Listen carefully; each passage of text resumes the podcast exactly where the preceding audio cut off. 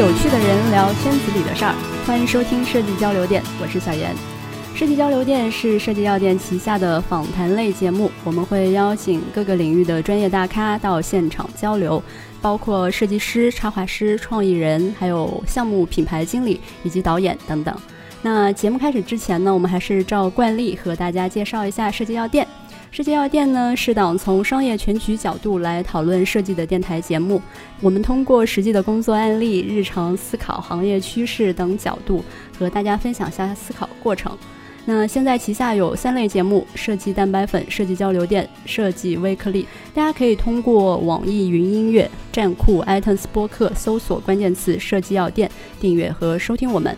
另外呢，想进一步了解每期节目图文资料的同学，也可以通过订阅我们的微信公众号“设计药店”，店呢是电台的店。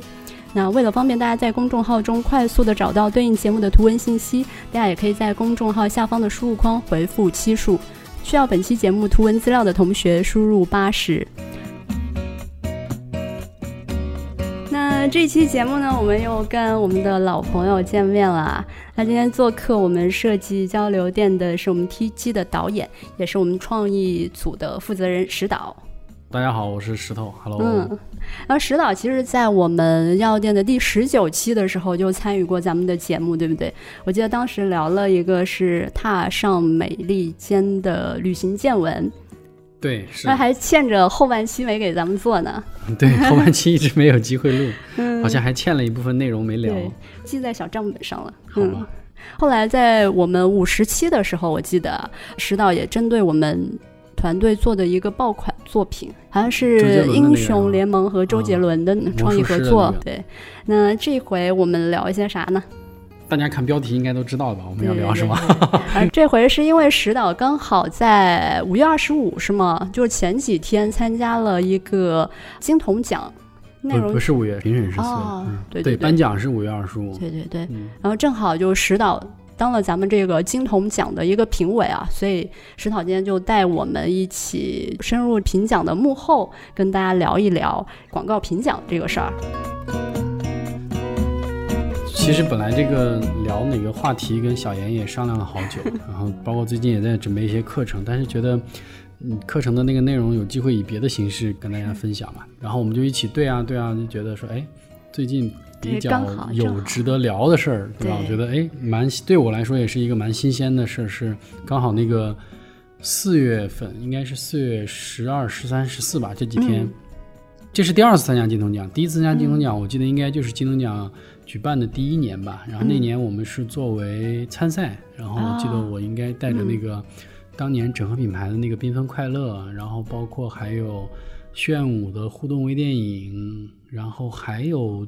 哪个项目忘了，然后去，当时是报了金童奖，然后我们有几个项目都获奖了。是我看到我们那个柜子那儿就有很多金童奖的对对对对对，所以当时是等于说是参加金童奖报奖吧。然后我记得当时应该是炫舞的那个，当时获得了那个互动的微电影那个类别的银奖，但是金奖是空缺的，就因为其实。我记得当时是这样，我现在都不太确定了。反正就是当时还是得到了金童的那个肯定，然后金童奖反正也是国内一个比较有影响力的一个广告圈的一个评奖嘛。然后这几年也也越来越壮大了。然后今年是很幸运，就是得到那个老板的推荐，然后说去参加金童奖的这个评奖，然后作为评委的这个身份，因为。金童奖每年的那个评奖，去参加之后就发现他其实还是，呃，很专业的，然后也是蛮严格、蛮系统的。是。他把所有的那个奖项分得特别特别细的类。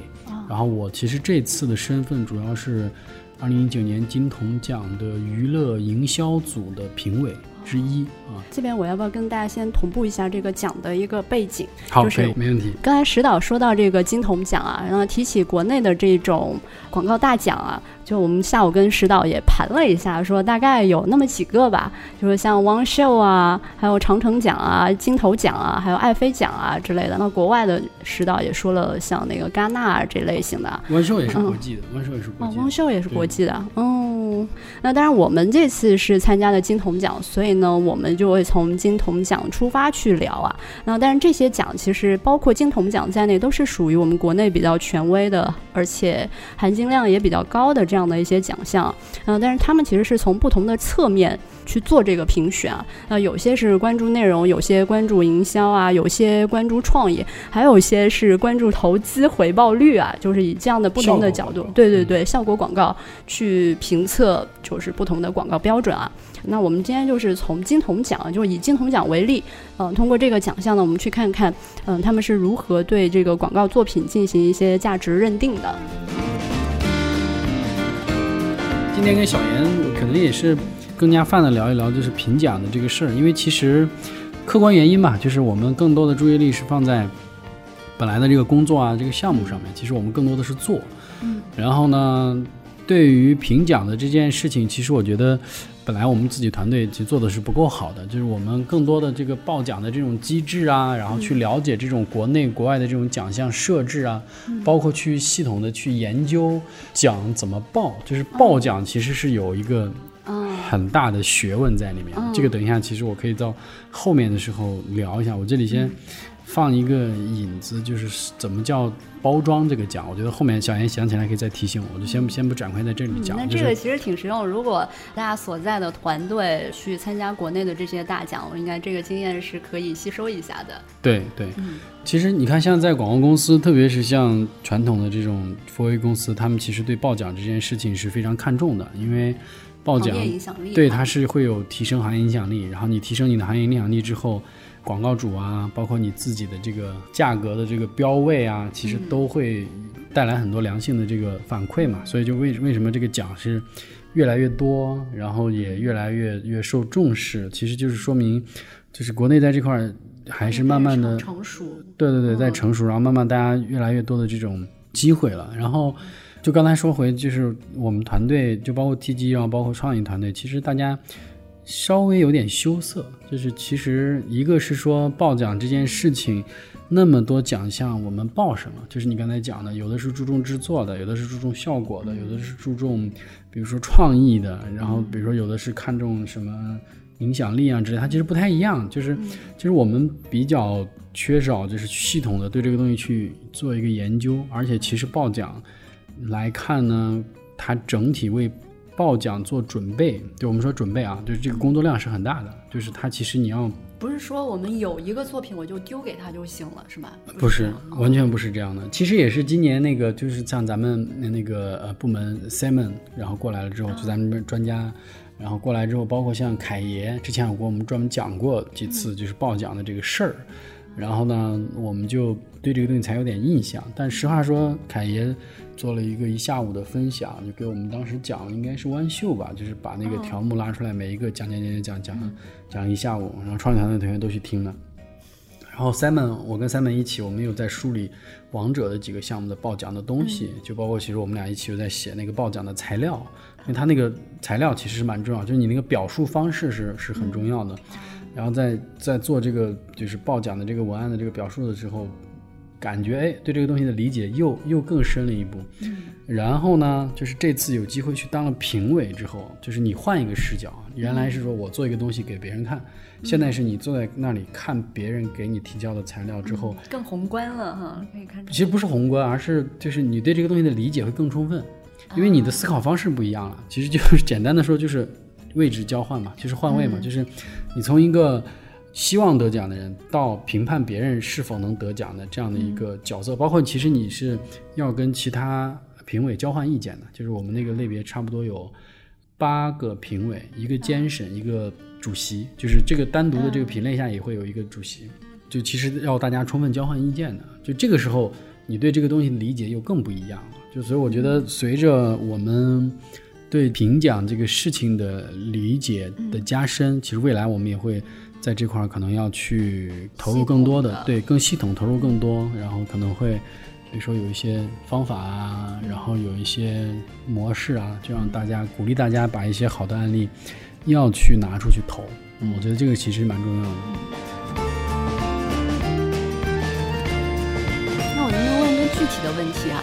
比比如说像凯爷上次来分享，就对于听众来说哈，如果他们的团队有一些比较好的作品想去投奖的话，那在这个梳理这个事情上有没有一些小的技巧和要点？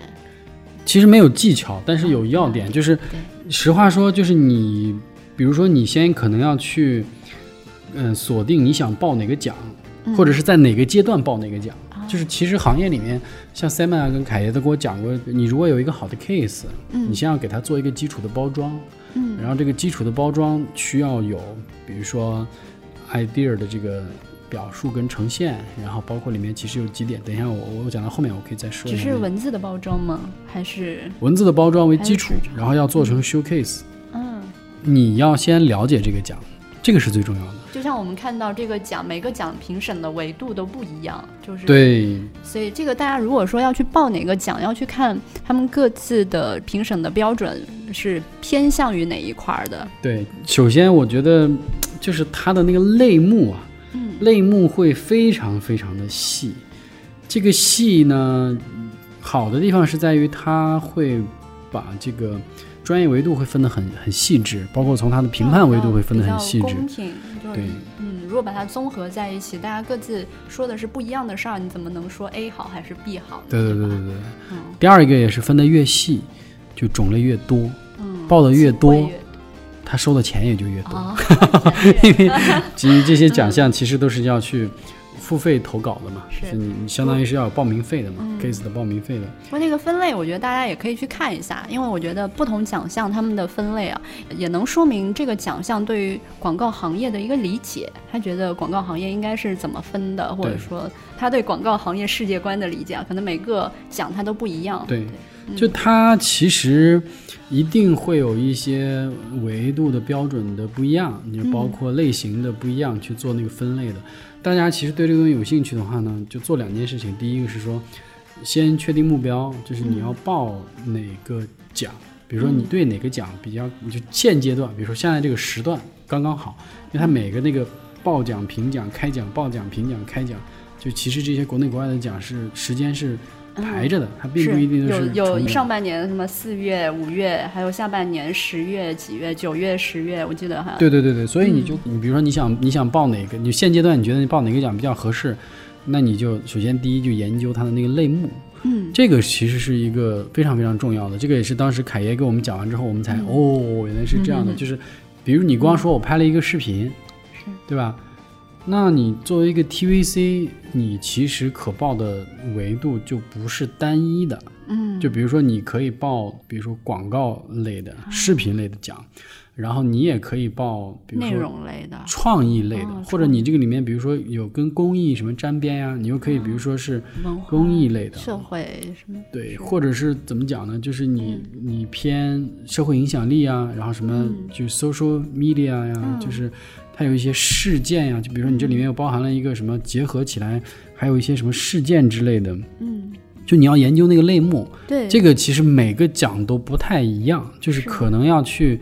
做一个比较仔细的研究，是，而且我觉得研究这个还挺有意思的。在我的理解，我没有看这个类目的时候，我对我们广告行业的理解可能比较单纯，就是我们要推广我们的产品，我们要做一个视频啊，或我们做一个 H 五啊，或者做一个广告啊。但是从这个类目，我们就可以看到有一些内容，它是以比如说在媒介方面，你应该做哪些内容，应该是怎么去营销。像媒介里面，他有说，比如说丁香医生，他。通过抖音，他怎么去做啊？然后比如说从创意角度，或者从这个什么内容营销角度，从内容电商角度，其实这些事情我们都是可以去做的。所以我觉得类目的参考性对于我们来说也有一些小的一个指导意义。对，嗯，对，其实就是我们以金童的这个我先打开的这个这个为例，就比如说它什么，它现在今年有一个类别叫原创内容单元。然后原创内容单元里面又分有五个组，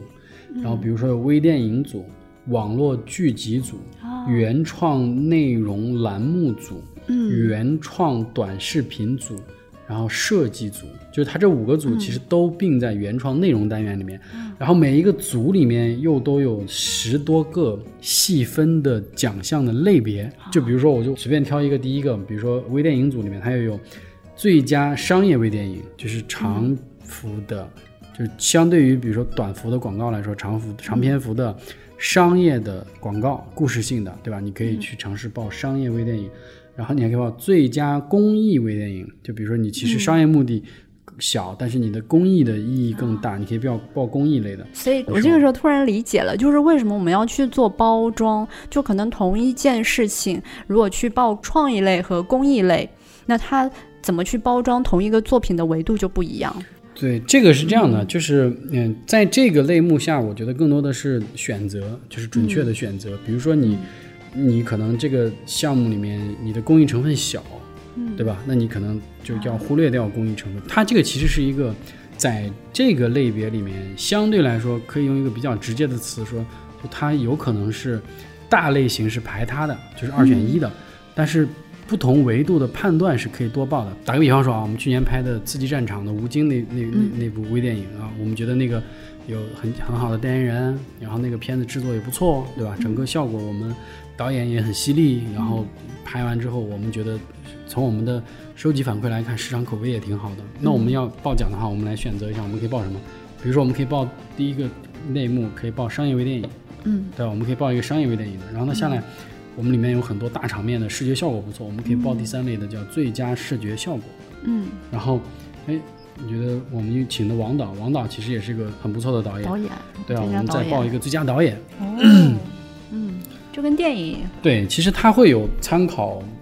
我觉得就像电影的这种报奖的这种类别，它一个作品可以根据它的这个核心优势报多个维度的奖。嗯，哎，那那我们报不同奖项的时候，写的那个包装会不一样吗？写的文字会不一样吗？其实我看到的是一样的，就是我看到的那个材料基本上都是一样的，同一个材料。对对对对对，就像比如说我们后面可能会聊到华帝的那个 case，嗯，他其实也报了媒介，他好像也是，报了电商，我看到他在好多类目里面都出现了。对，然后他也报了娱乐营销的体育类，就他其实还是报了报了很多个类别的。嗯，你看娱乐营销组里面就是分音乐类、电影类、剧集类、综艺类、体育类、游戏类和 IP 类。就他其实内容来分。对他其实又把这个内容不同的这形式分了七个类别啊，就是这个叫娱乐营销组。嗯。第一件事情就是你要你要想报奖的话，你要先确定你的目标的这个奖项的这个类目，先要充分的去读懂它、理解它。嗯。然后第二一个就是你要充分的能够宏观的看自己的 case，就是你要有优势判断。就是比如说我这个 case，我觉得有机会在哪个类别得奖，或者是我再退一步，就是我这个 case 符合哪个类别的要求。嗯，更多一点。对，更多一点，因为会有初筛的。就如果你可能报的完全不对口，初筛就会被就会被筛掉的，就竞争力会小很多。那那问个问题啊，筛选这个问题，一般我们现在呈现，比如说每个类目都会有四五个作品，那这里面会有多少个作品竞争呢？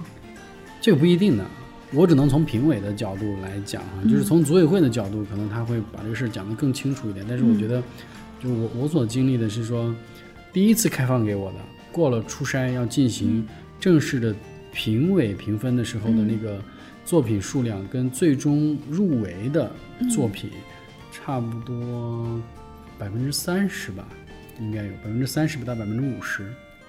入围有百分之三十到五十，那还蛮高的哇。因为已经初筛过了，哦，因为已经出筛过，出筛会之前是什么情景是吗？对，就我这次看到的很搞笑的，就是在那个打分的时候，在那个娱乐营销组下面那个音乐类，我竟然还看到一个企业选送的那个作品是，但是他也过了初筛，我觉得挺奇怪的，就可能是一些商务条款上面的一些，他都符合要求吧，就他商务条款是。我这个我其实没有参与这个初筛，但是它应该是有一个标准的，就是就像我们其实，在做一些，比如说供应商的选拔的时候，我们会去看你成立的年限呀，对吧？你公司的规模呀，然后你的资质啊什么之类的，就是报报奖的这个条件允不允许？就是初筛过后，我们其实进入到评委系统里面，第一次打分的时候，就我就是说音乐类的，我竟然还看到，嗯，一个案例是。一个广告公司为一家企业写了一个这个企业的厂歌，就我只能这么说，就是场歌，嗯，就是对吧？我我也觉得很奇怪，我说这个为什么会 还能竟然初筛也过了，然后还还能进入到打分环节，但是在正式的那个评选环节的时候就就看不到他了。这个里面的组别非常多啊，那咱们参与的是其中的一个组别，叫做娱乐营销组啊，这样的一个评审。这个组别上，我们会从哪一些角度去评判，或者说去认定这个广告的一个整体的一个价值？是这样的，就是娱乐营销组在评审的那个过程当中，就是过了初筛之后，我们进入到正式的这个打分环节的时候，嗯，他会。给所有的那个评委开放一个线上的那个打分系统，然后线上这个打分系统呢，嗯，它会非常直观的给你三个维度，嗯，然后这三个维度分别是，第一个是娱乐元素的创意运用。第二个是与品牌信息的紧密结合，第三个是广泛的传播性。哦，那我们能不能这样理解？第一个其实就是我们这个类别的一个特性，对，就娱乐的一个特性。然后第二个是讲那个商业效果好不好，就对于这个产品它的反馈是不是真的帮助到了这个产品。然后第三个就是讲它的传播效果好不好。对，我觉得就是这三个维度。是的，嗯，就我我觉得刚刚小严解读的那个就很对了啊，就我觉得这个这个我就不再累述了。就是我们问题是说，就是我们其实，在就所有评委坐在一起，我们封闭的在一个会议室的酒店的会议室里面打分的时候，也会发现一个问题，就是说其实。因为娱乐营销组里面分了好几个子类嘛，就比如说音乐类、电影类、剧集类。你们不是在各自的办公位上，是到一个统一的一个场所是吗？四月十二、十三、十四那几天是到一个集中的地方去打分的，因为这样才能讨论交流。对对对，才能够有讨论、有交流、有意见的交换。大家其实，在讨论跟交流的时候，就发现其实这三个维度并不是在所有的。就是子类上面都适用，对这个其实就就我们今年其实挺大的那个困扰，我回忆一下，应该是在那个 IP 类的那个上面。然后，其实我觉得就就是可能 IP 这个概念相对来说还没有那么被大家熟知吧。就我觉得第一个就是大家其实就是在娱乐里面，它还会有 IP 类的作品，是不是？对，嗯，它就其实还会有 IP 类，然后。嗯，这就哎，我觉得这里其实提醒我一个点，就是回到刚才小严说的那个问题，就是说，是不是要在针对某一个类别去专门准备有针对性的材料？我觉得其实，嗯，从现在我们聊的这个类别细分的这个维度上来说，这个是有必要的。因为在我看来，我觉得其实我看到的几个重复的 case，就是一个 case 在不同的类别里面报的，就包括我们最后。评全场大奖的时候，就看到就更重复的就更多了嘛。就他其实应该是没有去有针对性的准备材料的，但是他这个材料里面一定会包含以下几个内容。首先包括，比如说它有那个效果，然后其次它有它解决的问题。嗯，将来比如说它的创意表现的是什么，对吧？他的为什么要用这样创意表现方式？就他其实一定会有涵盖到这些这些这些维度这些点。评委我觉得比较辛苦的就是，你要从他这个冗长的材料里面摘，对应到你这个类别下的点，嗯，去寻找到这样一些关键词来验证它在这个维度的表现怎么样？对对对，因为其实刚才我不是说到，就是凯爷跟 Seven 我们前面在对的时候也说到，就是 showcase 这个东西很重要嘛。其实你进入到 showcase 制作阶段，你也会发现一个现实问题，就是你不可能做那么多只 showcase。因为它是一个视频制作，这个工作量就要比你比如写个写个材料的这个工作量要大很多，所以实话说，就是你你得把这些东西都包含在这个 showcase 里面。对，其实大家后来再去面对面评审聊聊沟通的时候，统一看案例的时候，其实大家已经把那个之前的那个出评的那个维度都都放掉了，就差不多就把那个已经没有完全按照那个在讲，就大家其实更多的就是关注的。就我刚刚说的这些点，就比如说它解决了一个很大的问题，然后它这个方法是不是具有很强的创新性，以及它最后的这个传播效果是怎么样的？嗯，其实大家就可能会更加关注这几个点。嗯，从事广告行业这么多年啊，就是这几个点，可能我们很难单独把它列出来去讲，但是这个直觉哈，其实都在评委的感受里面。嗯。这次其实，在评奖的那个过程当中，其实也看到大家的那个申报材料是千奇百怪的，就是有的就不做 showcase，然后会附件上传一个 PPT，然后会把那个再做一段，低一点对，再做一段 Word 的文档的那个文字的那个说明，然后就把它的这个背景啊、目标啊、目的啊、手段啊，就把乱七八糟这些东西其实用文字表述一下。对对对，调就你看这里有就看到一个案例，比如他在阐述他的背景啊、挑战啊、目标啊，针对这个案例的洞察跟策略，包括最后核心的创意是什么，然后执行过程当中步骤是什么，然后案例的。成果展示是什么？然后包括这个成果所带来的收益是什么？比如说平台曝光量啊，然后是否达到预期？包括一般情况下都是超预期的啊，就是这种。其实你会看到这么冗长的这种资料，当然是非常详尽的。但是问题是，你想我们集中一天评审，这里面要看六十七个案例，嗯，然后呢？其实挺疲劳的。对，就是如果。都是这样篇幅的这个内容的话，你恰巧被排在很后面，评委真的是会忽略很多信息的。就他就会看你的一些关键点，比如说先看你的作品，然后从你的作品里面还找一些问题。我觉得我们我们那组还都大家都算很负责的那个就评委，就大家会回头再去找材料里面的，就说哎，那他当时。他遇到的挑战是什么？然后就就如果对这个 case 大家觉得 case 的品相挺好的，嗯，然后我们要就是不忍心错过错过它的话，我们就会再回过头来去找很多它，比如它的效果是什么样，它当时的资源是什么样，就我们可能去再去找。但是如果其实这个 case 的本来也没有那么亮眼的话，其实真的这么冗长的这种材料，很可能就被忽视了，就很快就被快速 pass 掉。是，所以这个我觉得是个。挺大的劣势是，所以评审的过程就跟高考老师批卷子一样，其实都是一个大量处理信息的过程。那个信息传输从文字、图像一直到现在的视频互动，它其实是一个信息传播效率越来越高的一个过程。时间极短的这种评审过程里面，如果能够以视频，就它的信息传输效率肯定是最高的。对，就是它更凝练。就比如说打个比方说，那我们如果是做了那个 case video 的。对吧？做了 showcase 的这个 case video 的，嗯，这个 case video 一般时间都不会长的，就是行业里面的潜规则标准就是差不多三分钟左右。嗯有的精彩的那种就是很厉害的，他们可能一分半钟就把这个事情讲清楚了。嗯，但其实我们在实操阶段觉得就一分半可能会有点短，因为你想，你一分钟口播也就一百来个字，然后你一分半钟也就两百多个字，你把这个事儿说清楚。就是稍微会有点累，就是可能会会会说的没那么详细。反正大家把握住，尽量就是不要超过三分钟。因为我在现场也发现，你如果一旦超过三分钟长的话，走神，大家会走神。评委其实会 miss 掉你后面的那个信息。但这个东西我觉得这这没办法，都是有限的。对，这个人人之常情，这个是。你你可能会觉得哇，这么好的这个这个对吧？case，然后我做这么好的那 case video，但你想一想，它其实不是说今天一天大家就来集中聊你这个 case 好不好，而是它要从。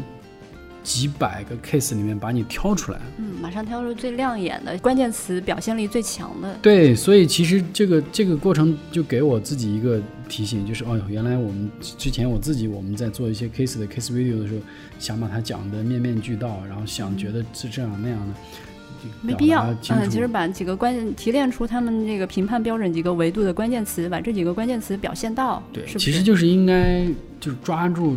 重点的那个问题，然后着重把这重点这几个事儿讲清楚。就我现在的经验，就是第一个，就比如说我们在做 case video，不管你是一段文案说明性的那个文案，其其他我刚才讲的那些维度，你其实可以在核心的这段阐述之后补一些这些数据的这些硬的材料，对吧？但是你前面那段核心的那段那段文案，包括这段文案，如果你要做 Kiss Video 的话，应该是你 Kiss Video 的那个旁白，就他应该讲清楚几件事情。第一。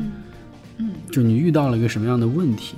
嗯，第二，你找到了一个什么样的方式去解决了这个问题？嗯，第三，这个被解决的问题效果怎么样？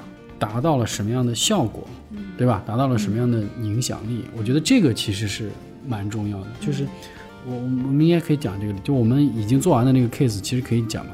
之前我跟 Simon 我们一起梳理那个。王者的那个项目，就是我们其实觉得，王者去年有一个项目蛮有意思的，就是它有一个落地的那个冰雪大世界的那个疑问的那个活动，在哈尔滨对吧？对对对，冰雪大世界那个活动，然后我们就那个 case 更更偏落地跟执行，就是我们常规的，就是我们所运用的，比如说视视觉的手段啊，怎么做的海报啊，什么拍摄，其实没有，嗯，没有那个 case 不具备这些这些东西。事件传播吗？对，它是一个事件。但是呢，就是我们横向比较一下，会觉得这个事件其实还蛮有意思的。就你不能从游戏的维度去看这个事情，你要把它跳出来，从整个大的营销的行业或者广告的这个这个范畴去看这个事情，你会发现啊，其实它还蛮有趣的。然后我们就就就在包装包装这个事情，然后我们在包装这个事情的时候，我们就梳理我们该怎么包装它。就如果你是一个。一点零的思维方式，把你怎么想的就怎么做这件事情说出来。其实这个 case 完全没有魅力，也就是你没有没有做到包装的两个字。包装我们都知道，怎么想跟怎么做，就是我们怎么怎么设计出这个对我们有一个，然后完了之后插画变成落地的这个东西。对，怎怎么想跟怎么做这个事情，大家不管，对吧？这个这个事情是这么说的：怎么想怎么做。冰雪大世界是怎么想的？冰雪大世界这个项目是 渠道有一个很好的资源，嗯，然后渠道这个资源其实可以在。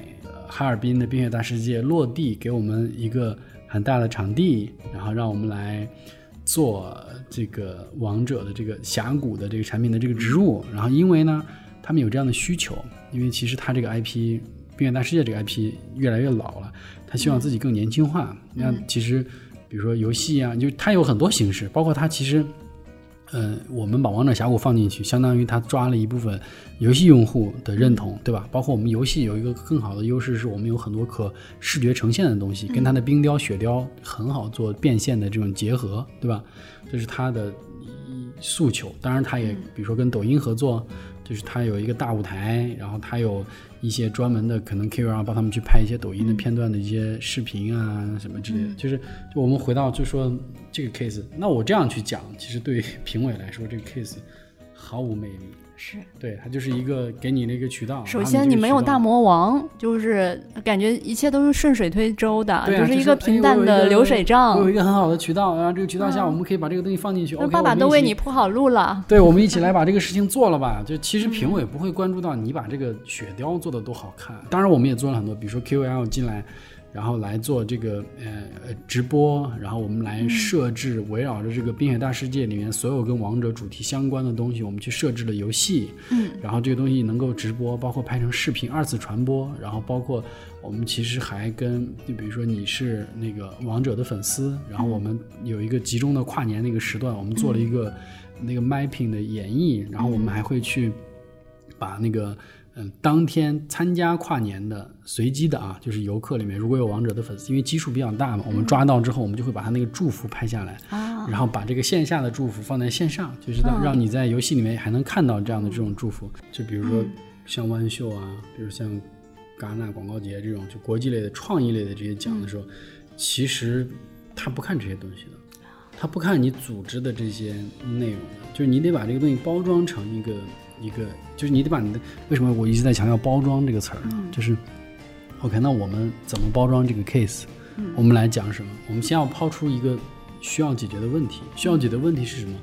是冰雪大世界的这个每年冬天在哈尔滨的这个太阳岛附近的这个冰雪大世界这个 IP 这个品牌和这个活动 三十年了。嗯。它其实品牌影响力在逐级下降，这是个这是个真实的、现实的那个问题，对吧？这个这个是不不是作假的，就它真的是这样。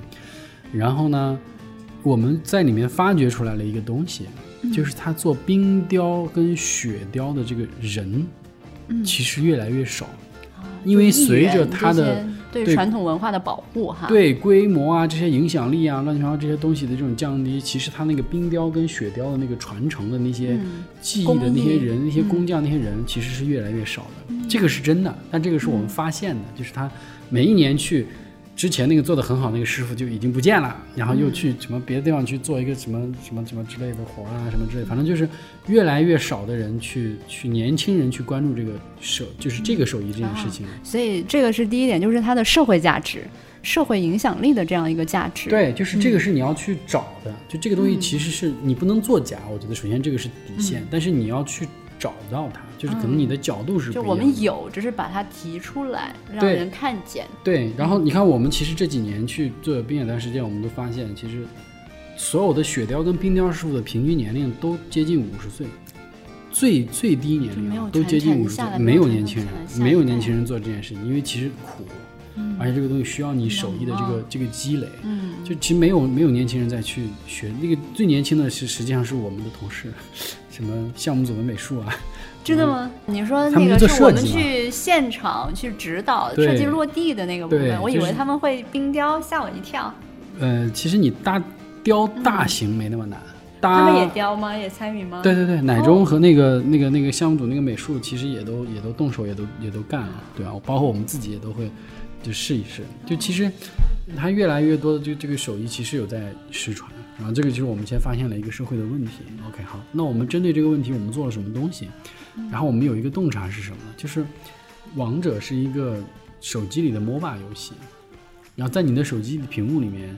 这个手机屏幕的尺寸有多少？我不知道，五点五点一寸，还是什么四点七寸？嗯，它这个小小的这个屏幕里面，其实有一个完整的世界。嗯，但是这个世界其实是用户只能看到而不能走进去体验的。我们把它这个王者峡谷拎出来，嗯，现实化。对，用雪雕的这个形式，其实把它还原出来。这个其实既帮助那些雪雕的师傅们找到了新的可以发挥的点。然后又让《冰雪大世界》这个 IP 变得让年轻人有更多的认同感，对吧？我不能说找到了，我不能说找到了更新的价值，它应该是有认同，就是哎，你原来给我看的就是塔、楼、庙，这些老东西，对，就是门楼，然后那个什么，内容上没有啥新意，但金针寺、教堂，就你看来看去就这些，你给雕个兔、猴、十二生肖，就是他们看的一直就是这些东西。OK，哎。哇！你们竟然把王者给做起来了，对吧？他们会觉得很酷。对，相对来说，它是一个年轻化的 IP。对，就是知道这个 IP 元素的人会觉得哇，对吧？哇塞，你竟然把王者荣耀调出来了，然后他会去很开心说：“我靠，你看中路水晶塔，对吧？中路还雕了小兵在打，嗯水晶基地，就是自发的人们就会在这个环境下很开心的去分享和。”拍照，就我们其实看到，就就大家都很开心，就直接自己冲进去就玩的很嗨，就是要在水晶国重生了，对吧？就自己就就玩家自己就认识这个 IP 的人就就玩的很开心，你不需要去引导他的。不知道王者 IP 的人，他看到的是新鲜感。嗯，哎呦，今年就雕了个这，这跟个迷宫一样，看着跟往年不一样。哎呀，迷宫里还有个龙。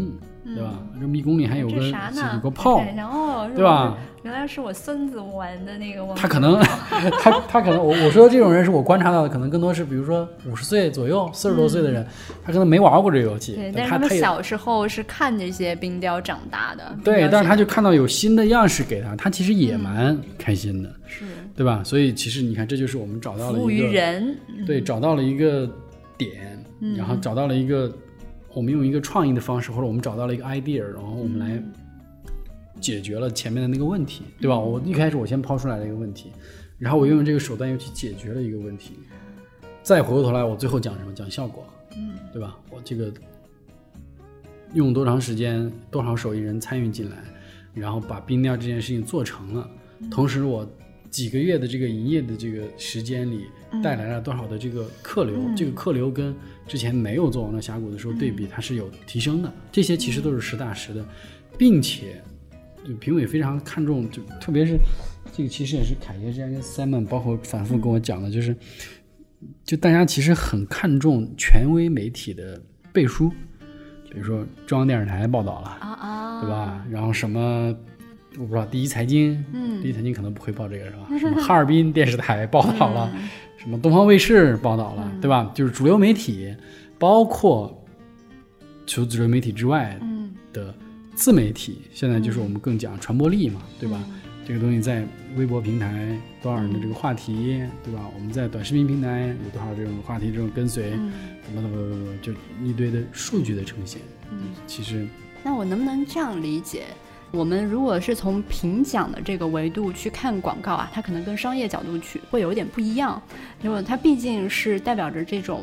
比如说，一个是对这种营销方式的一个认可，就是你评奖了嘛，你它是要有一些指引作用的。对于社会，对于广告，它是有一些指引作用的。所以，它对于社会价值的这个部分的引导，其实是会关注的，比商业角度去看它的时候是会更多一点的。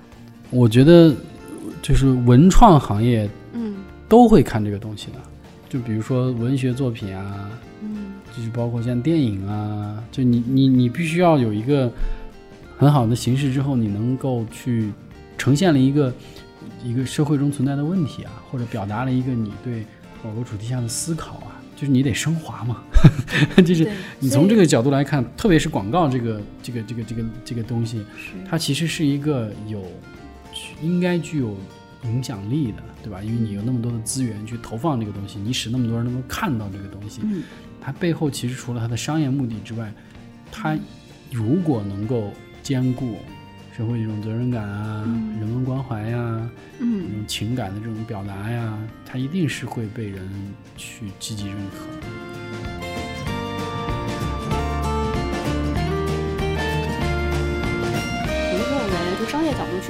广告好不好，和从评奖的这种社会性的角度去看这个广告好不好，会有一点差异的，对不对？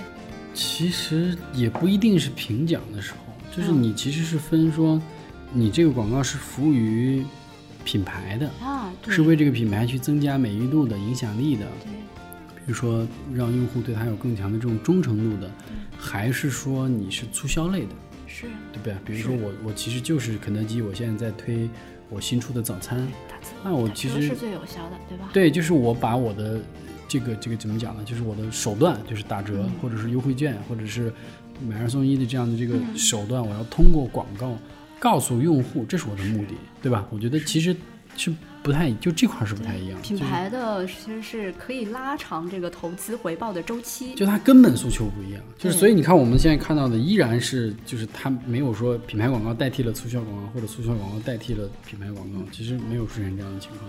它这个东西依然是说，它是两个不同的维度，两个不同的战略，但这两个东西其实应该都是并重的。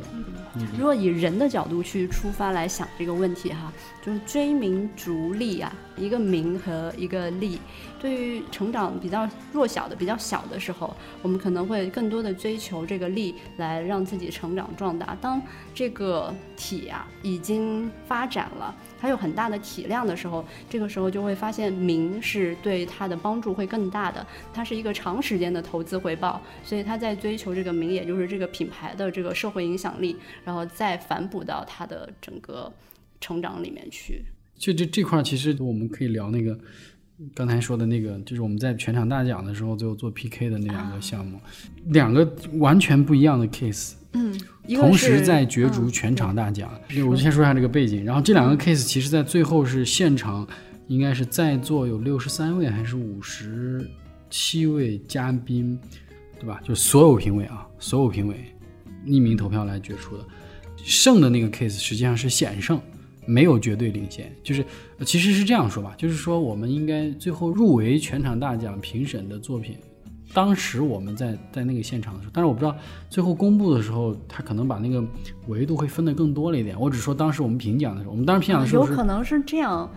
因为我看到那里面不是几个都有嘛，那应该是每个组都选了一些去当全场大奖了。对，是的，是这个意思。就是其实最后全场大奖是每个组要选一个，比如说那个娱乐营销组、内容营销组、什么短视频组、什么长视频组，就每个组其实会选一个，会选一个去角逐全场大奖。然后差不多有十个作品，然后这个十个作品里面有两个作品遥遥领先，然后这两个作品就是在最后决，就两个作品其实甩。后面的第三名、第四名、第五名就甩的，应该可能第一名差不多有二十多票，然后第二名有比他差个四票还是五票，差不多应该有十几票、二十票吧。然后第三名就几票，然后下来就就都是两票、三票、四票的那种，就是所以你就看到第一名跟第二名其实拉后面的。就是会拉得很远，就这个是这个是行业的眼光啊，就是因为在在座所有投票的都是评委，就是我就刚刚讲了，要么就是企业甲方中从事市场营销工作的，要么就是企业中从事创意工作，比如说像我这样的，要么就是创意机构里面从事那个管理工作的，要么就是创意机构里面核心的创意总监，对吧？C D E C D 这样的这种角色，就是大家你会看得出来，其实。首先，第一个现象是这两个这两个案例跟后面的案例差距非常大，嗯，就是这两个案例遥遥领先。然后第二个是说这两个案例其实票数咬得非常近，就是我们在在看的时候那个哇上面领先了，领先了，哎交叉了，后面的又领先了，又反超了。这个这个在大家心里都是这杆秤其实是没有那么大的悬殊的，没有那么大的悬殊。然后这是第二个，其实我觉得挺有意思的地方。然后第三个挺有意思的地方就是两个 case 完全不一样，嗯，就这两个 case 的。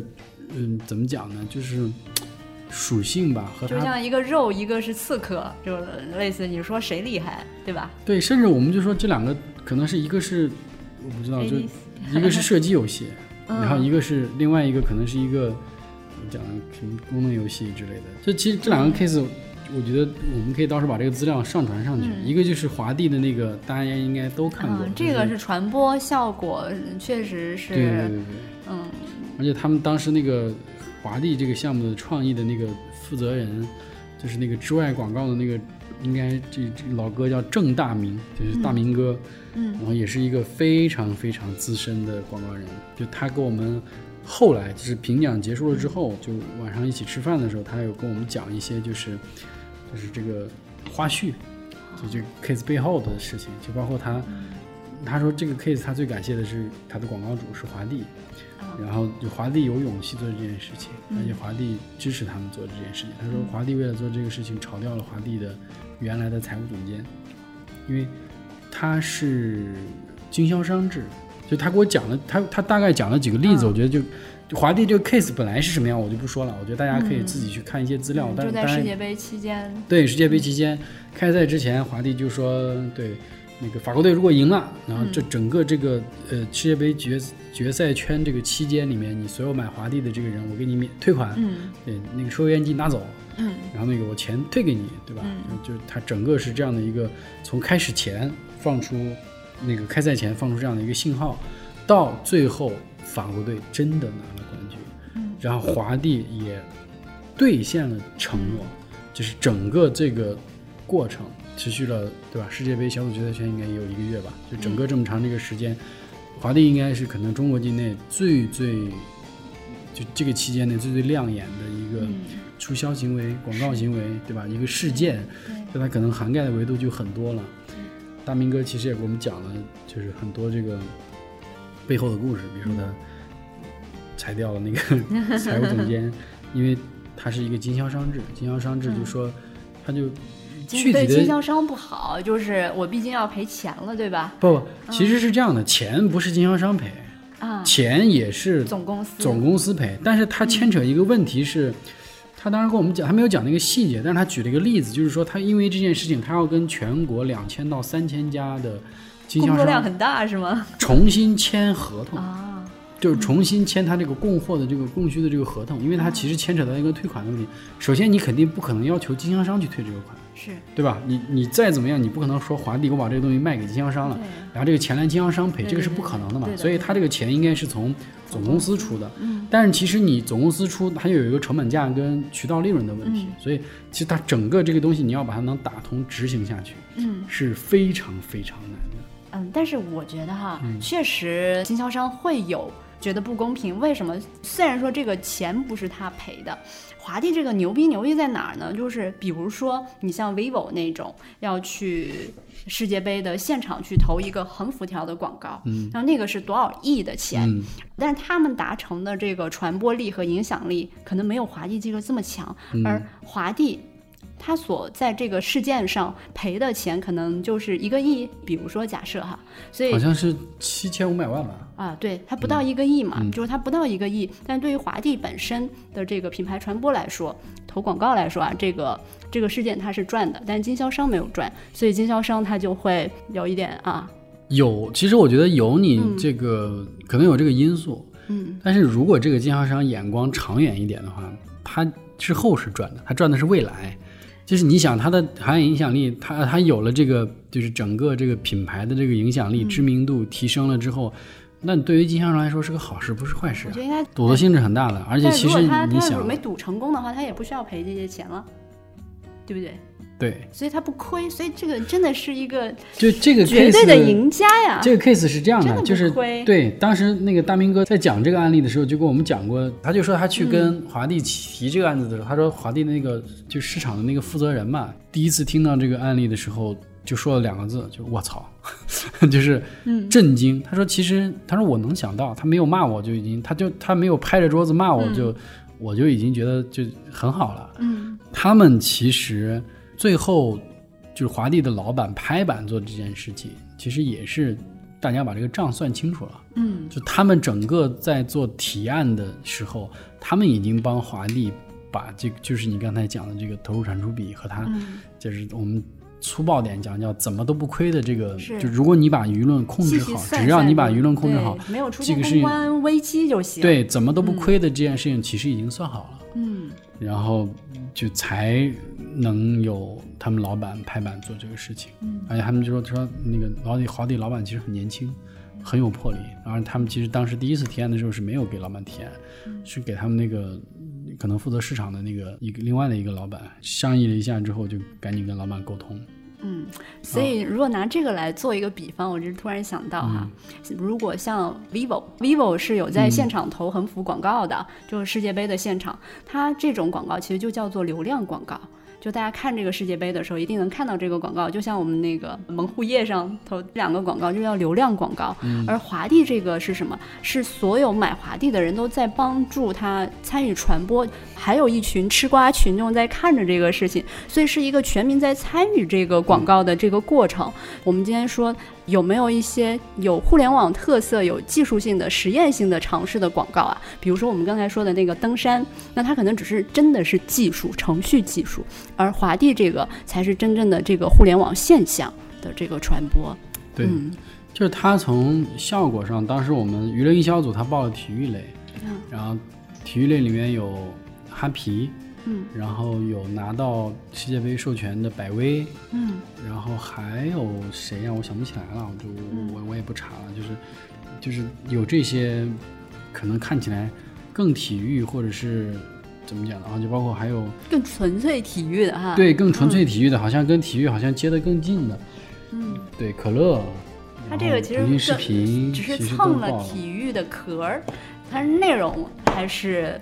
互联网传播的这个内容，嗯，结果呢？其实大家评委在评这个娱乐营销的这个体育组的这个时候，体育类的这个时候一致的，觉得华帝这个案例一定是秒杀其他的。嗯，对啊，你看你你提到 vivo 也也也投了这个 vivo 的这个世界杯的这个营销，包括想了很多东西，然后包括哈皮是怎么样跟抖音合作，走的是传统路线是吗？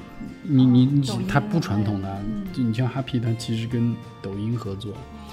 然后，对吧？就是很多什么青岛啤酒啊，什么利用微博呀，但是他们其实这些品牌其实也做了，就是很多的尝试，也想了很多很好玩的点子，对吧？就抖音上的这个，它其实是互动。然后这个案例其实蛮有意思，抖音这个案例也蛮有意思的，就是他的意思就是说内马尔进球之后会有庆祝的那个动作，然后内马尔这个庆祝动作其实有很多种，然后呢，官方其实跟内马尔谈了，就是。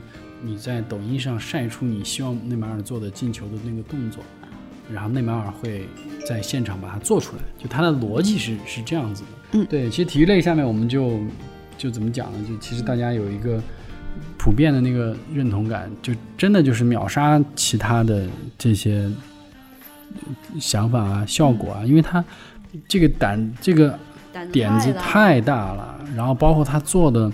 就是这个策划太充分了，就是他在世界杯开赛之前已经把所有的结果都算出来了，就就是你刚才讲的，就是他能踢到多少轮，然后我该做多少轮传播，他赢了怎么样，然后法国队被淘汰了怎么怎么样，就他所有的这些全部都想好怎么做了，包括他其实有一个很不知天高地厚的广告代理商提出这样的想法，然后又有一个。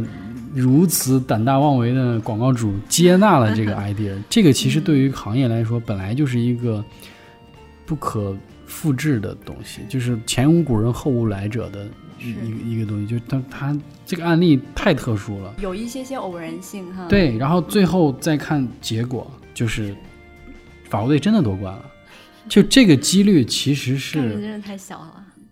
对，就是它不是一个有大概率会稳赢的事情。可不可以问问他在前期是不是只做了法国队哈，没有做任何其他一个队？最后，当然这个我忘了，但是他们其实一定是做了那个队伍的那个分析的。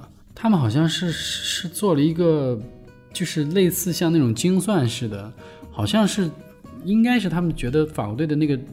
几率会大吧？就是在三十二支球队里面，相对来说偏高，还是怎么样？我忘记了，还是因为法国队的影响力也够大。本来是猜出这个就很难了。对，就是最后一个大家都觉得不可复制的点，就是法国队夺冠这件事情是这个想出这个 idea 的这个广告公司、这个创意代理和华帝这个企业主都决定不了的事情。嗯，你明白我的意思吗？就是他们其实，在做了一件他们完全看起来没把握的事情，对吧？就是不在我控制之内的那个事情。可能一开始都不觉得这个是一个主要的 case，后来走着走着越走越这个我就 这个我就不得而知了。但是但是实话说，就是就其实这个 case 的玄妙之处就在这儿。然后最硬的部分是它落地公关那一系列，真的是做的很稳，很扎实，很完善。你看它其实过程当中不断的有它的黑稿，对吧？有在说他什么老板什么说空话呀，然后包括其实最后夺冠了之后，有人攻击他说他无法兑现承诺啊，然后他兑现了承诺之后，又有人攻击他说啊，其实他是。什么只对电商平台呀，什么线下销售没有？其实这些应该都不是真的，就是其实他不断的有对他的猜测啊，或者对他的非议，但是其实他们都有应对方案的。就所以我觉得这个太牛逼了。对，为什么最后落地落地真的做很好？对啊，这就是我们在说这是一个实力，百年不遇的 百年不遇的一个 一个 case，其实就是这样。就这个是我们在评体育类的这个组在看华帝的这个 case 的时候，OK 好。刚才华帝那个 case 讲完了，我们就说一下，就是当时在角逐现场大奖的时候，所有评委票数咬得很紧的，就是这两个 case 其实是可以看得出所有评委的怎么讲呢？就是心判断标准，还有大家的内心的期待，其实是在这两个 case 当中是难分。众博的，对吧？嗯。然后另外一个 case 是什么？另外一个 case 就是腾讯的创意人这个项目里面的一个人的球队。嗯。然后创意人这个背景我就不讲了，因为这个是集团牵头在做的一个，简单的说就是用创意做公益的这样的一个事情。然后我们可以把资料放在公众账号里面，大家可以去看一下。然后也其实很恭喜那个集团靠这个 case 其实拿了这个类别下的全场大奖，其实很厉害。然后这个 case 的。简单的说一下吧，它其实讲的就是一个，嗯，公益的这个项目，就是有一个嗯英年早逝的篮球的爱好者，嗯，然后呢，夜莎，夜莎对，然后他的家人也也在他去世之后呢，就是签了那个器官捐赠的那个书，然后把他的身体里面的那个器官捐赠给了五个不同的人，然后包括有心脏啊、肾啊、肝啊。好像还有眼睛、角膜，对，还有其他的，捐赠给了五个不同的人。然后这五个人其实每个人都带着就是去世的这个叶莎的身体的一部分。他们用这个五个人组成了一支篮球队。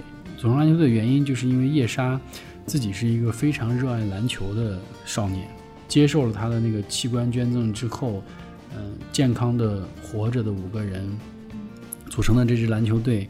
来把叶莎对篮球的热爱，包括器官捐赠的公益的这个事情，其实在在再去继承了叶莎的器官，也继承了他的爱，对，继承了他的爱，他生活的爱，然后让大家能够更深刻的看到器官捐赠这件公益的这个事情，其实离我们并不远，而且它在我们身边发生，并且它其实可以怎么样去帮助到别人，就它其实是一个。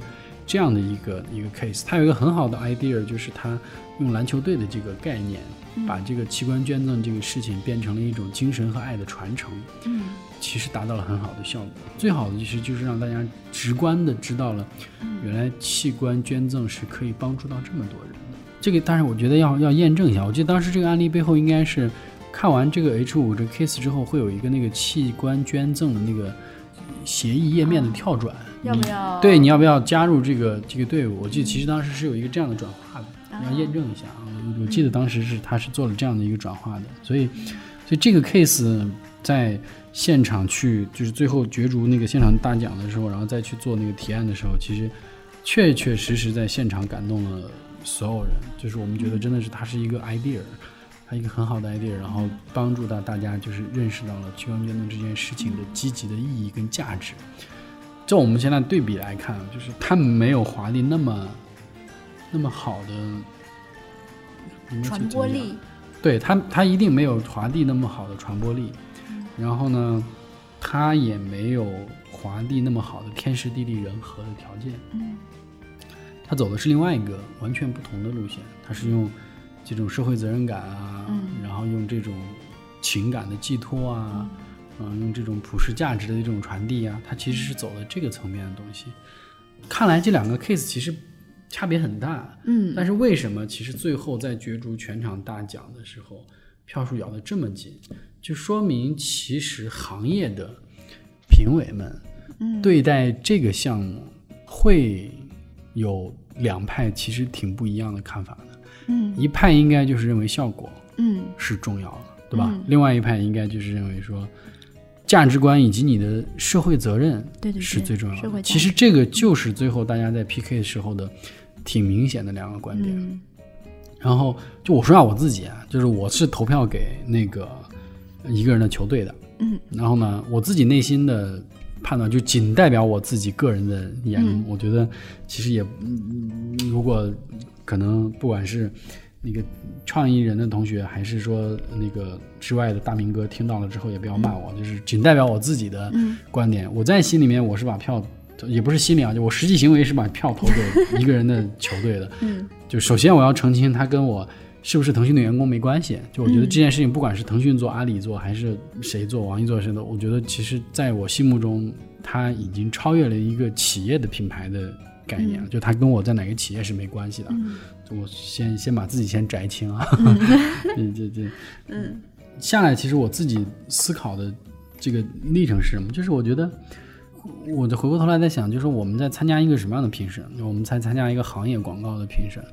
然后，既然是一个行业性的广告的一个评审，那它一定具有很强的行业权威性。嗯。那具有行业权威性的结果，会产生什么样的影响力呢？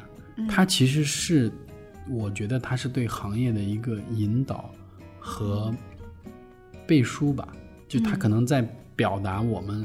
对什么样的东西是认可的？对我们未来大家一致去追求的方向是什么？那从这个角度来讲，我如果是一个行业奖项，然后那么我希望能够对这个行业，肯定应该是有积极促进意义的吧，对吧？我不能是一个行业奖项，但是我对行业其实是有负面影响的。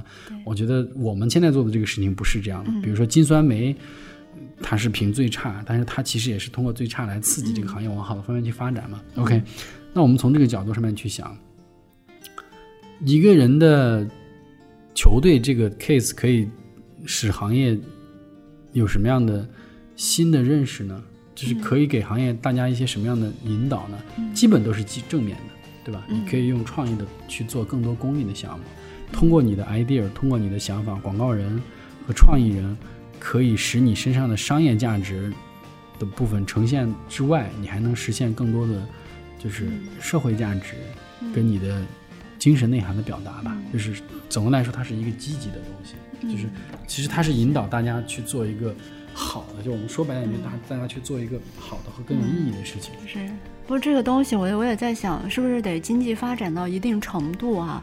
我在看到那个西方的一些展览到中国这边，他就觉得有点曲高和寡了。那其实，比如说在一些经济相对比较发达的国家，然后这个就是他们所谓的一些社会问题，他们谈及的都是他们。目前的问题，但到中国的时候，因为我们经济没有发展到那个阶段，所以呢，我们其实不谈这些问题，所以就会觉得展馆里面展出的这种当代艺术说的事儿，我不关心，我不 care，就是因为大家每一个社会存在的社会问题是不一样的，所以广告好不好哈，我觉得也是跟这个社会发展的阶段有关系的。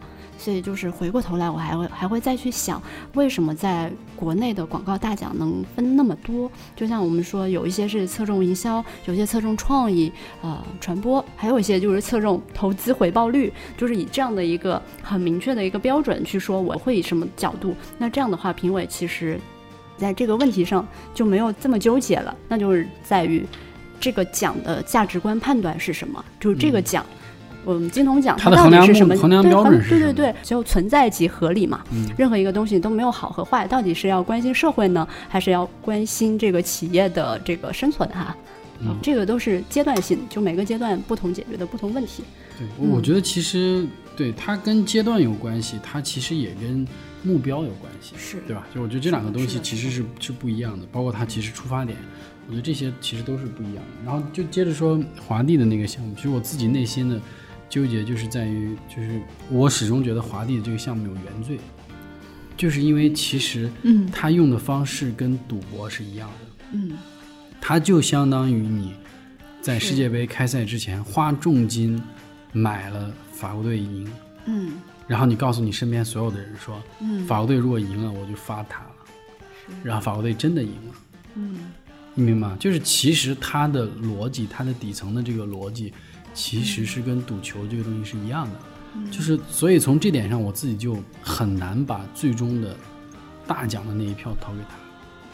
就是你要想从执行层面去讲，做这个事情其实需要付出很多的，还真的是需要付出很多的。但是问题就是，那我们从行业的角度来看，他对行业的积极帮助在哪里？嗯，让大家都去投机取巧嘛，这个就不对。对，就是就是我其实蛮难去把它。有一个特别合理的解释去想这件事情的。OK，可预见的是，下一届世界杯很可能有人会模仿他。嗯，但是这个模仿对于模仿者和被模仿来说来说都没有益处的。嗯，都是只有减损的，对吧？你你其实被模仿者的成功与不成功，包括被模仿者的这个口碑的这个问题，和每当提起这个时候，大家就会说啊。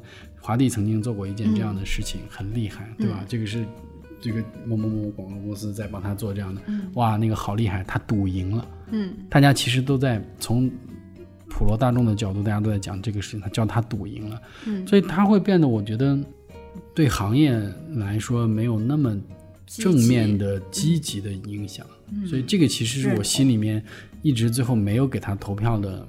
但是我真的承认他是一个特别聪明，而且想的很完整，一个老广告人才能做出这样的事情，就是真的要非常非常有经验。的一个广告人，有经验，而且你要充分的了解你的服务的客，因为他也不是第一天服务华帝了，他们也是长期合作的这个关系，对吧？就在这个基础上，其实我觉得我最后自己最终没有投那一票给华帝，而是把我那一票投给了创意人的。对吧？就是我觉得这这这这这是我自己的一个心路的那个判断，我觉得也仅代表我自己个人的看法。大家其实也可以来骂我，就是我觉得从效果上，我觉得华帝是真的是最棒的那个。就是我们本来其实，在就是我们那个类别第一眼看到这个 case 的时候，大家真的觉得就哎不用聊了。所有人都举 举高手赞同，不用聊了，我操，肯定是华帝了。大家其实评委在说的时候都说，哇，这个真的是世界杯大赢家，有魄力，有想法，而且能把这个东西落地执行，并且最后占尽天时地利人和，上帝都帮他，对吧？就我觉得，就是我们都觉得这个是真的是无可挑剔的 case。所以你看，其实他最后在镜头上面也也拿到了就是那个类别的全场大奖，就说明其实。行业对他也是认可的，我觉得其实所有人对他来说都是认可的。但是就是说，你从比如说打个比方说啊，就是所有的这些里面，你只能决出一个最大的奖，或者你把一个最有意义的，嗯，那个那个，那就是在你最主要的这个，嗯，广告行业的这个价值观是什么？你要传达的是什么了，对吧？对，就其实就是那个问题，就是你会发现，广告广告广行业可以从它这里面得到什么？创意人可以从他这个案例里面得到什么？嗯，对吧？其实真的是好像蛮难模仿的，而且其实基础就是你得有那颗赌的心和赌的勇气。嗯嗯。但是我其实回来也给我的 所有的 很矛盾，我跟我的所有的组员也在聊这个事情。我说我给他们讲了这两个案例，我就跟他们当时专门去分享这案例。我说你们工作当中你们要做哪一种？华帝，华帝。对，这是 其实这是我跟他们讲的。对，我我说你们其实，在工作当中，你们要在，我觉得应该是服务于哪个内容？对，比如说你其实现在针对的是一个新品上市，对，或者是竞品之间的竞争，那你一定要做华帝式的广告。对，我就说说的小孩、成人，就是一个产品的阶段，还有一个产品的类型，它所解决的问题是不一样的时候，是用不一样的方式的。对。就是我们今天聊的这个广告是从评奖角度去聊啊，其实真的一个广告好或者不好，其实我们很难说去下定论啊，因为它每个阶段角度不同都不一样。所以其实我们今天跟石导聊这些啊，也是说希望能够给呃药店的听众提供一个更多的一个维度去看待这个广告和广告圈，以及如果我们要去。参加这种评奖的话，我们应该怎么去提炼和包装自己的一个作品，对吧？对，我也挺唏嘘的说，也其实仅代表我自己的看法，因为这个东西到现在为止，我从业十年十多年，然后我觉得这个没有定论的，就包括其实我最早在学校去给学生上那个广告相关的那个课程的时候。包括看大量的理论的书的时候，其实有一句老话叫“这个世界上没有好的广告和不好的广告，只有有效的广告和无效的广告”。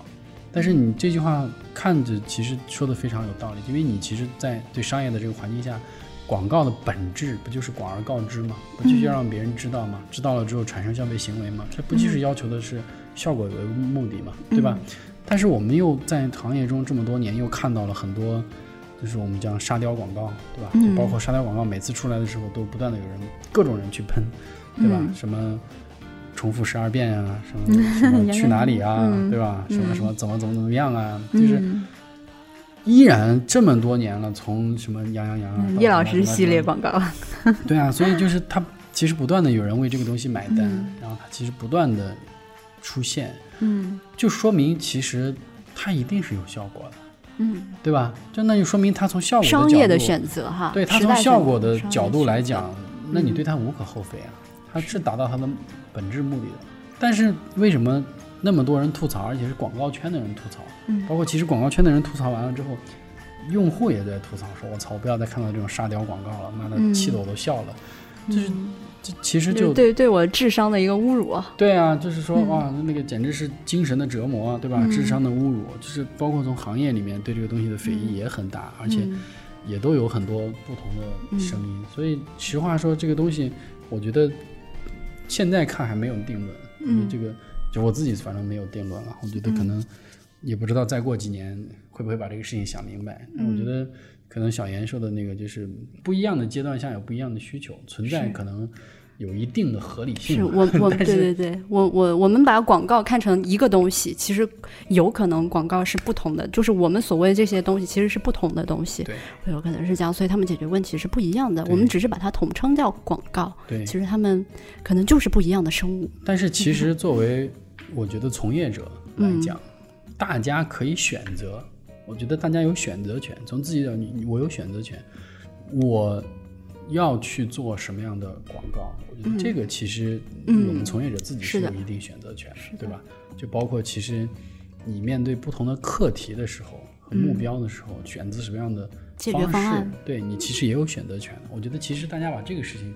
想清楚，比嗯去想到底这个东西是好还是不好啊，还是对还是不对啊？这个东西太大了，我觉得其实没有意义，没有没有指导意义。嗯，对。我觉得今天其实主要想跟大家分享的就是，就是就是这两个点吧。一个就是说，从原来是一个参加这个奖项的送报作品的，比如说被评选者。然后到今天是一个就是看作品，然后挑选出优秀作品的那个评审者，这两个视角是不一样的。然后这两个视角其实经历过了之后，带给我一个很大的认识上的改观，就是包括就是说我们在做 case 的时候怎么样去想它，包括我们在卖 case 的时候，就是我们在去报奖做这个报奖这个事情的时候，我们要怎么样去包装它，这是两个完全。不一样的视角，对吧？就我们可能要跳出来看啊，对吧？包括其实要学会包装，然后这是一个非重要的点，就是包括包装的方法，我们刚才也讲了三个点。对，做设计的同学很容易陷入这个东西好不好看，设计的难度有多高。但是对于这种评奖来说，它整体的实验性和社会价值可能是它蛮重要的一个维度。对，是的，就大家其实更看重的是你解决的问题跟你用的创意方法。对，然后就帮你你解决的这个问题够不够深刻，对吧？够不够这个身体这个问题够不够大？对。然后你用的这个创意的这个方法够不够高明，对吧？你你找到的这个洞察够不够深？然后包括你最后得到的这个效果，对我觉得其实就是更多的可能要从这个角度去学会包装这个 case。所以我就在强调包装这个词很重要。嗯。就是这个思维是这样的，就是你你其实设计的同学跟创意同学一定要学会卖稿，一定要学会去。去把自己的 idea 包装出来，然后再就是不要赤裸裸的就把你的 idea 给到给到别人去去讲，就是你一定要学会去去从不同的角度去包装它，然后这个是比较重要的。然后另外一点就是说，最后参与那个全场大奖的那个评审的时候看到的这两个 case，然后分别听了这两个 case 的送奖人在讲这个 case 的这个背书，然后提案的这个对对提案讲这个 case 的这个背景。然后在拉票的时候，自己内心的一个判断跟纠结吧，就是我自己的自己跟自己的一个 PK，就包括其实我们可能跟评其他评委也交流了一些不一样的意见，嗯，然后就就就把我自己的一些思考讲一讲吧，我觉得这个还是蛮有意义的。好，那我们今天就聊到这儿啦，下次有比较好玩的话题的时候，我们就再再接着聊，好吗？好，那本期节目就是这样啊！谢谢石导，我现在可以从我的小本本上划掉一期，石导还欠我两期。谢谢大家，谢谢大家，拜拜，拜拜，拜拜。